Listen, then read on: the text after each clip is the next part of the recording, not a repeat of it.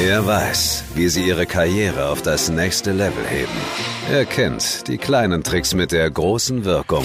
Und nur hier verrät er sie ihnen. Es gibt Firmen, die sind wie Irrenhäuser und der verrückteste von allen ist meistens der Chef.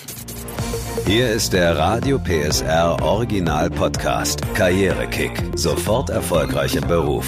Der Gewinner Podcast mit Deutschlands bestem Karriereberater Martin Wehrle.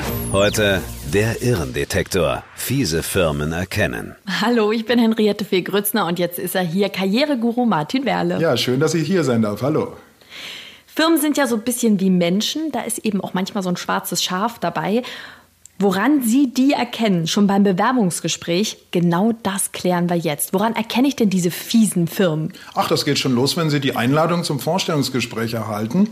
Und da heißt es dann, die Anreisespesen übernehmen wir nicht. Wir haben ein bürgerliches Gesetzbuch, das vorschreibt, dass eine Firma das muss. Durch eine solche Phrase kann man sich aber um diese Verpflichtung bringen. Das heißt, da wissen Sie schon, Sie haben es mit einem geizigen Unternehmen zu tun. Das ist gut, dass Sie das sagen. Also das habe ich schon oft erlebt. Ja, das ist aber nicht in Ordnung. Es ist ganz klar gesetzlich vorgeschrieben, dass Firmen das bezahlen müssen. Und wenn sie es nicht machen, wenn die schon so geizig sind zum ersten Date, dann können sie sich vorstellen, das wird natürlich im Laufe der Zeit nicht besser. Dann ein zweiter Punkt ist die Tatsache, ist ein Ansprechpartner in der Anzeige genannt. In der Jobausschreibung ist da eine Telefonnummer drin, können Sie jemanden anrufen. Wenn nicht, ist es auch schon ein schlechtes Zeichen, weil man dann keinen persönlichen Kontakt mit Ihnen haben möchte. Ein weiterer Punkt, wenn Sie dann tatsächlich in der Firma sind, geht das Gespräch wirklich pünktlich los? Oder lässt man sie wie so eine Bettlerin erst mal 10, 15 Minuten warten? Sie selber dürften sich das auch nicht erlauben gegenüber ja. der Firma. Das ist ein schlechter Umgang.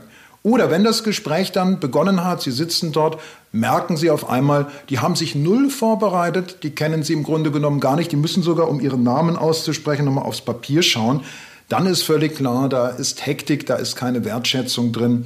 Und jetzt kommt die Sekretärin und bringt einen Kaffee ins Büro rein. Niemand sagt Danke, niemand schaut auf, man scheucht sie einfach wieder raus.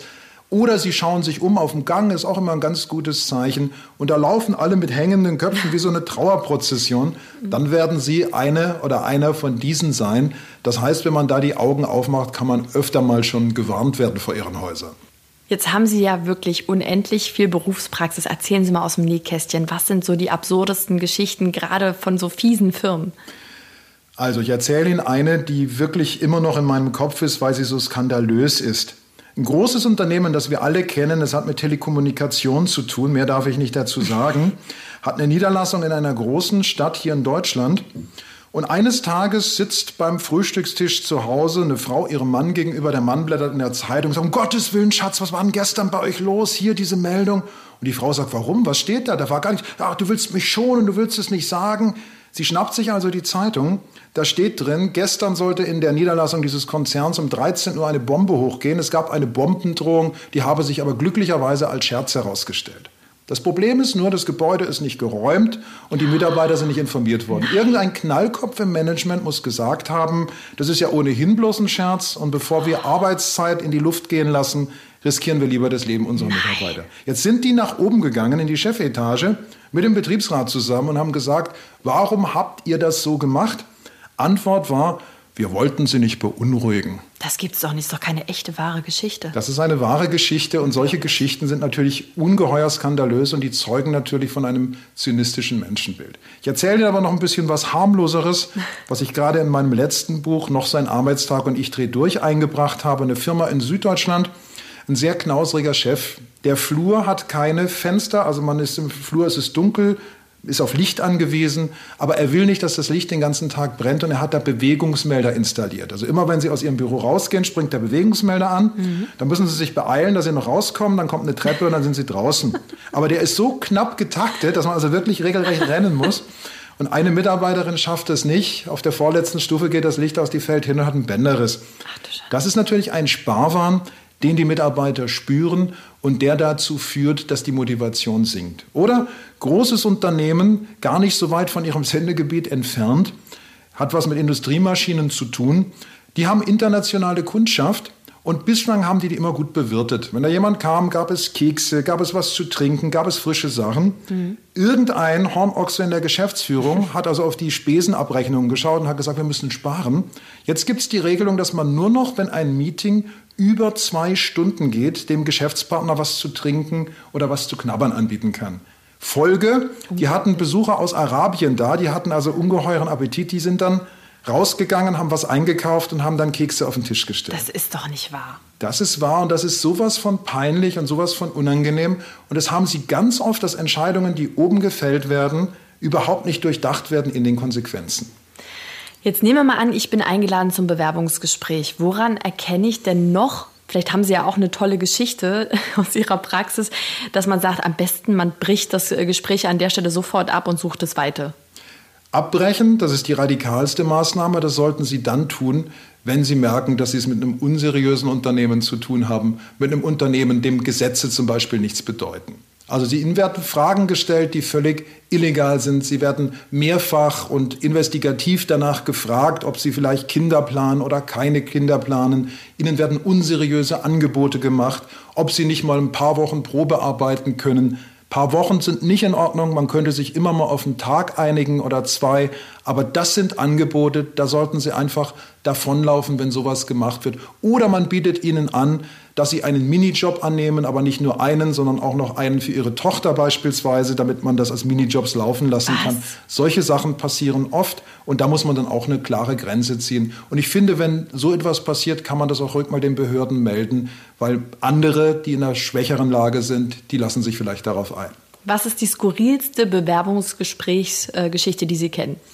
Ich habe sehr viele dieser Art. Ich erzähle Ihnen eine von einer Managerin, die nach München geflogen ist aus Hamburg, die sollte dort ein Vorstellungsgespräch führen und der Mann, der das führen sollte, der Geschäftsführer dieses Unternehmens, der sprang ihr also gerade entgegen, als sie den Raum betreten wollte und sagte, entschuldigen Sie, ich habe gerade einen wichtigen Anruf, eine Konferenz im Haus, ich bin gleich wieder da. Er verschwand, sie saß da und wartete und wartete und wusste ja auch, wann ihr Rückflug geht und es verging eine halbe Stunde, eine Dreiviertelstunde. Dann sprach sie die Sekretärin an und sagte, Mensch, der Herr so und so wollte doch wieder kommen. Ja, ich telefoniere ihm hinterher. Die Sekretärin hat telefoniert, hat ihn nicht erreicht. Dann hat sie nochmal angerufen, wieder irgendwas gehört. Ich? Ja, aber, aber, es kann doch, ja, ich soll, okay, ja. Und dann kam die Sekretärin auf diese Managerin zu und sagte, ja, also, es tut mir leid, ich soll das Gespräch mit Ihnen führen. Ach was. Dann ist die Managerin, was ich sehr konsequent fand, dann ist sie nach Hause geflogen. Das Tollste aber war, der Gipfel dieser Geschichte aber war, als sie dann ihre Spesenabrechnung eingereicht hat, wurde ihr beschieden, nein, wir übernehmen diese Spesen nicht, Sie haben ja ein angebotenes Gespräch abgelehnt. Das ist ja krass. Allerdings. Sie haben in Ihrem Buch eine Geschichte, da geht es um ähm, Schwarzwälder Kirschtorte. Erzählen Sie die nochmal, die ist so schön. Ja, kann ich gerne machen. Die spielt auf einer Behörde, könnte aber auch in einem großen Konzern spielen. Und zwar ein Bewerber kommt also ins Vorstellungsgespräch rein, da klopft dann die Türe, da sitzen ein paar Herren um den Tisch herum, die sind dann schon am Essen, haben eine Schwarzwälder Kirschtorte vor sich und die ist noch nicht ganz aufgegessen. Sie bitten also den Bewerber, dass er sich mal vorstellt, während sie noch, sie haben doch nichts dagegen, zu Ende ist und die löffeln dann und er erzählt und die Leute sind am Löffeln und hören gar nicht richtig zu. Und das Ganze gipfelt dann darin, dass im Laufe des Gespräches einer, der am Tisch sitzt, auf einmal so der schläft also tatsächlich ein, knickt so ein bisschen zur Seite und keiner der Leute am Tisch hält es für nötig, ihn aufzuwecken. Auch noch den Bewerber verwechselt haben sie, sie haben ihn also noch mit dem falschen Namen angesprochen. Oh und außerdem eine Schwarzwälder Kirsch wurde ihm nicht angeboten. Herr Werle, Hand aufs Herz, das sind keine ausgedachten Geschichten, sondern das passiert wirklich in Deutschland. Das passiert jeden Tag in Deutschland und Sie können das zum Beispiel bei meinem Videokanal, da erzähle ich ja auch solche Geschichten. Sie können das wunderbar nachlesen, wenn Sie mal auf die Kommentare knicken. Martin Werle, Coaching und Karrieretipps. Gucken Sie mal bei den Kommentaren zu Ihre Geschichten über Vorstellungsgespräche. Wenn ich drei erzähle, folgen 40, 50 weitere von Menschen, die zum Teil noch unglaublicher sind als das, was ich hier erzähle. Das ist halt das Leben. Das ist auch der Glaube der Firmen, dass sie sozusagen den Bewerbern etwas Gutes tun. Und sie erkennen noch nicht, dass sie diese Menschen brauchen, denn die sind eigentlich ihr Kapital. Sie sagen ja an Firmen, der Verrückteste ist der Chef. Woran erkenne ich einen verrückten Chef?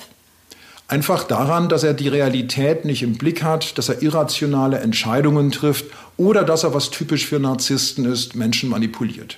Dass er sie also lobt über den grünen Klee und wenn sie sich gerade freuen, dass er sie lobt, sagt er, und hier habe ich jetzt gerade noch einen Sonderauftrag für Sie, müsste heute Abend noch fertig sein. Das ist irres Verhalten und wenn man solche Chefs hat, sollte man sich sehr in Acht nehmen.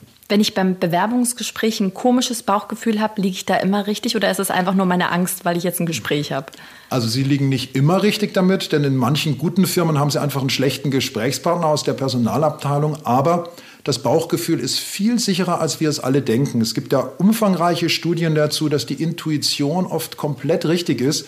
Vielleicht mögen unsere Hörer mal zum Beispiel an Menschen denken, mit denen sie auf die Nase gefallen sind. Oft hat man lange vorher ein schlechtes Gefühl im Bauch gehabt und hat es immer wieder weggedrängt. So ist es auch bei Firmen, man spürt es oft. Und wenn ich ein schlechtes Gefühl habe, würde ich unbedingt über soziale Netzwerke zum Beispiel mit Menschen sprechen, die schon in dieser Firma sind. Und dann werde ich erfahren, ob es zu Recht da ist oder zu Unrecht. Fiese Firmen, woran ich die erkenne. Martin Werle, Ihr Powertipp. Mein Powertipp, wenn du in einem Irrenhaus arbeitest, dann gibt es zwei Möglichkeiten. Entweder du veränderst die Verhältnisse dort, das gelingt meistens nicht, oder du brichst aus aus der Anstalt und das würde ich empfehlen. Außerdem bei Karrierekick sofort erfolgreich im Beruf. Ein Jobwechsel kann gut für die Karriere sein, ist aber immer erst der zweite Schritt. Der Gewinner-Podcast mit Deutschlands bestem Karriereberater Martin Wehrle. Alle Folgen gibt's exklusiv in der Mehr PSR-App und auf radiopsr.de. Karrierekick, ein Radio PSR Original Podcast. Redaktion Maximilian Reg. Gespräch Henriette Fee Grützner. Eine Produktion von Regiocast, deutsches Radiounternehmen.